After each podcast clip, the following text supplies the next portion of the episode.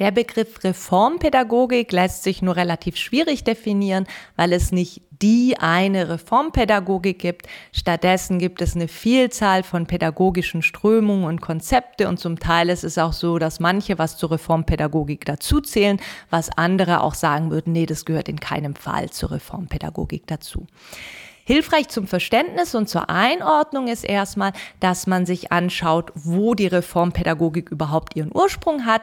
Da gab es natürlich sehr, sehr viele Vordenkerinnen und Vordenker, auch lange, lange in die Geschichte zurück.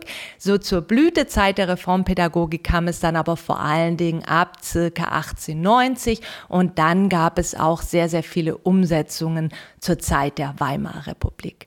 Verbindend war diesen ersten oder diesen reformpädagogischen Ansätzen, dass sie ähm, Widerstand artikulieren und dann auch deutlich machen wollten gegen sehr autoritäre und auch sozial ungerechte Bildungskonzepte, wie sie eben Ende des letzten Jahrtausends noch vollkommene Normalität waren. Und das Gegenbild, was sie entwickelt haben, war, dass sie gesagt haben, Lernen soll ausgehend von den Interessen und Bedürfnissen der Kinder und Jugendlichen ausgehen. Sie haben zweitens gesagt, dass es wichtig ist, den Schulalltag demokratisch zu gestalten und Schule auch als Lebensraum, nicht nur als Lernraum zu verstehen.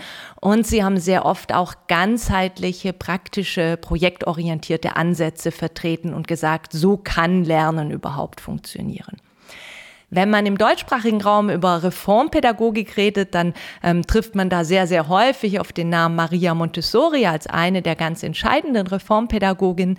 Ganz genauso lohnt es sich aber auch andere TheoretikerInnen und auch PraktikerInnen anzuschauen, beispielsweise Fritz Carsten, der die Idee der Einheits- bzw. Gesamtschule auf den Weg gebracht hat, Celestin und Elise Frenet, die sehr stark auf das selbsterkundende und demokratische Lernen gesetzt haben, Janusz Korczak, der ein sehr, sehr großes Plädoyer gehalten und auch tatsächlich gelebt hat für Rechte des Kindes.